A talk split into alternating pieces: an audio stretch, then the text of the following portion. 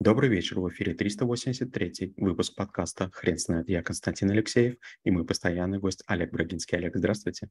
Константин, добрый вечер.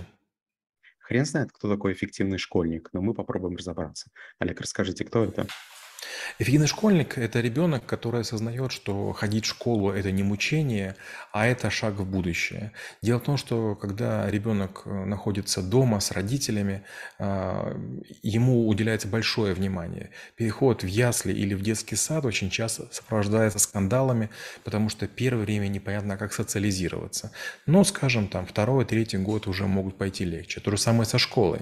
Или сразу буквально там с первых дней школа не нравится, или школа не нравится при переходе с третьего класса на четвертый, или они нравятся в тот момент, когда вы меняете город по какой-то, может быть, причине родителей, или вас куда-то направляют учиться, наоборот, в более, в более солидную школу.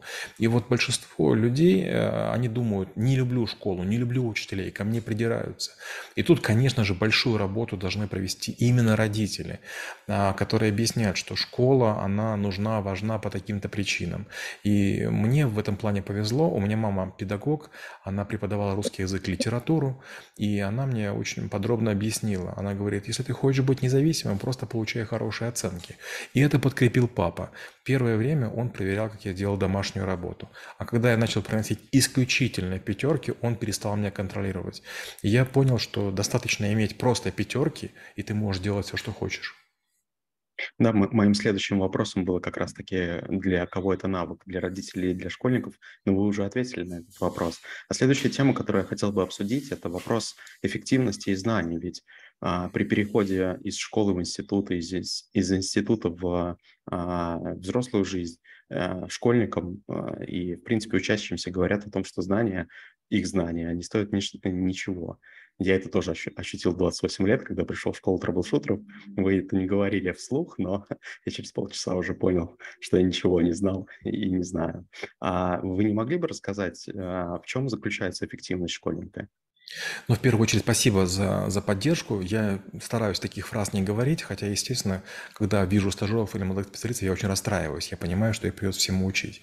И для этого причин несколько. Первое, надо понимать, что понятно, что в школе преподают не самые сильные люди, и они бывают слабы методологически, бывают слабы э, энергетически. Если у вас специализированная школа, вам повезло. Я из обычной городской средней школы номер два города Городня, Черниговская область, население 5000, и моя золотая медаль не стоила ничего, когда я приехал в Киев.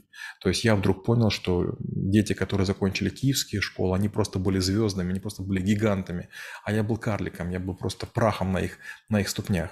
Но мне повезло, и в какой-то момент времени у меня проснулась жажда Олимпиадам. Уж не знаю почему, но если я побеждал на Олимпиаде, меня на линейке перед школой награждали разными прикольными вещами. Это были палатки, это были спальные мешки, это были нарды, это были теннисные ракетки, это были секундомеры, это были спортивные костюмы, это были фотоаппараты. Ну, то есть я вдруг понял, что даже родители удивляются, что такие, такие вещи домой тащу. У меня было в каком-то году было 6 фотоаппаратов смена 7М. Ну, может быть, небольшие были деньги, но все-таки это был такой существенный вклад, тем более, что каждый раз гремела моя фамилия. И вот если вы занимаетесь олимпиадными вещами, это очень здорово. Единственное, что у нас были стажеры, два парня из МГУ, которые побеждали на, на Олимпиадах химическим, даже на всесоюзной. Это кажется вроде бы неплохо, но этого недостаточно. Я ходил на все Олимпиады, на всех брал первые места и в городе, и в школе, и в городе, и в районе, и в области, и так далее. И вот это мне, конечно, очень сильно помогло. То есть попытка находить решение нестандартных задач потом сильно пригождается в жизни. Не сразу, но постепенно. И вот если вы можете, добывайте учебники а, лучших вузов, лучших э, школ, которые только сможете, делаете и пытаетесь по ним учиться. У меня был товарищ, который э, в какой-то момент времени еще не учился в высшем заведении учебном, а продолжал учиться в школе. Он был на год меня младше, и я ему передал учебники а, МГУшные, Квант, была такая заочная школа, я по ним готовился и по ним учился последние два года в школе, и ему это очень сильно помогло. То есть неважно, какая у вас школа, вы всегда можете смотреть лекции, вы всегда можете читать материалы, которые делают преподаватели из более крутых городов, из более крутых учебных заведений. Олег, хотел обсудить с вами такую тему. Это уровень знаний, количество и усваиваемость, усваиваемость э, этих знаний. Я получал образование и в российской школе до 9 класса, и в финской школе в средней. И э, вопрос состоит в том, что действительно ли ребенку нужно такое количество знаний, которое, которое преподают в российской школе, и нужно ли генерировать какой-то фильтр, через который нужно пропускать эти знания. Ну, начнем с того, что вам очень повезло. Финская система обучения считается одной из самых лучших в мире, и я несколько раз ездил, смотрел, как это все происходит, и детские сады, и школы меня, конечно, очень сильно поразили. В финских вузах я был всего лишь один раз, вот поэтому ничего сказать не могу, но вот школы, детские сады мы, мы сильно изучали и, конечно, удивились, поэтому скорее вы могли бы многое рассказать. Если мы говорим про фильтр, я, к сожалению, имел такую оплошность, я примерно в классе в шестом понял, что я хочу работать с компьютерами, поэтому поэтому я презирал химию, биологию, ботанику и другие всякие науки.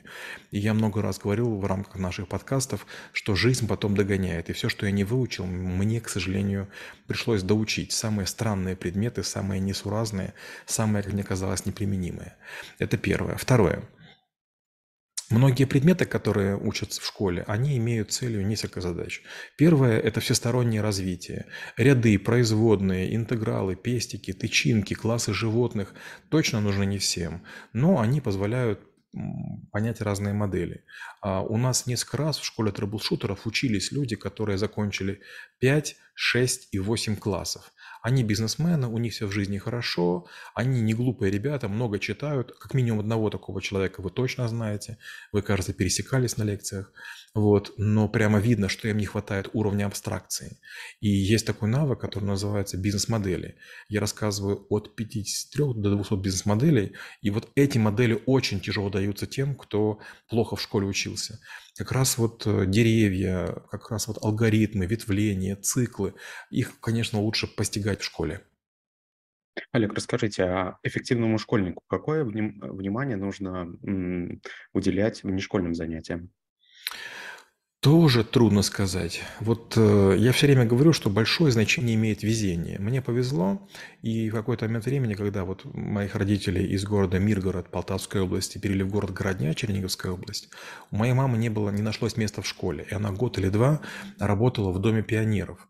И понятно, что нужно было выкручиваться. Она вела кружки. Кружок переписки интернациональной. Я переписывался с немцами и чехами.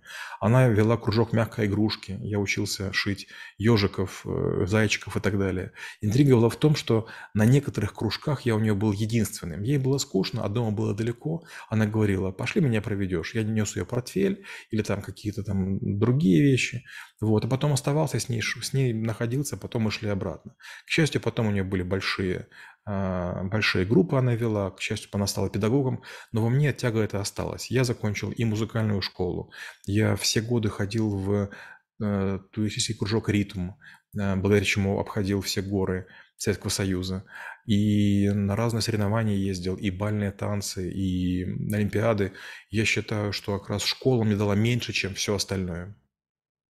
Олег, скажите, пожалуйста, а эффективному школьнику какое место нужно уделять критическому мышлению и влиянию конкретного учителя на этого школьника. Я говорю, наверное, больше о, о разных трак, э, трактатах истории. Трудно сказать. Дело в том, что э, у меня были такие скрытые конфликты почти с каждым преподавателем. Почему? Потому что я много читал. Я с класса четвертого читал скорочтением, поэтому я быстро прочитал учебники. Я читал много внеклассной литературы, плюс, опять же, э, я библиотеки прочитывал районные. И поэтому мне было тяжело. Плюс я был евреем, а евреев в то время не любили. Поэтому вот такой любви учителей я не испытывал, и, наверное, хорошо. У меня были одноклассники, которых любили разные преподаватели, ставили им пятерки, может быть, незаслуженно. Ну и жизнь показала, что это ничего не стоит. Я считаю, что в школе можно быть колючим, в школе можно быть едким, в школе надо постоянно мягко пытаться подвергать сомнению разные вещи – Хотя, опять же, вот есть такая вещь, которую мне сейчас с грустью не хочется переосмысливать. Я был пионером, я был комсомольцем, для меня это было очень важно. Я был главой дружины, я был главным комсоргом школы, и я в, это, в эти игры очень серьезно играл. А потом, когда развалился Союз, когда Компартию запретили, когда закрыли комсомол и пионерию, это было, конечно, серьезное крушение. Э, надежд, идеологии. Жалко, что ничего не появилось, типа скаутов или там, не знаю, там какого-то такого движения. Вот это было бы здорово. По поводу истории. По поводу истории, если вы не знаете иностранные языки, у вас варианта нет. У вас будет безальтернативная история, вам будут рассказывать, что ваша народность, она являлась прародителем всех на планете. Так говорят многие народы, и даже малые, и это очень смешно. Особенно будет забавно услышать на Шри-Ланке, как они рассказывают, что, возможно, даже индусы и африканцы от них появились. Или там те же перуанцы считают, что боги сначала создали их, как, впрочем, и мексиканцы. Олег, спасибо. Теперь на вопрос, кто такой эффективный школьник, будет трудно ответить. Хрен знает.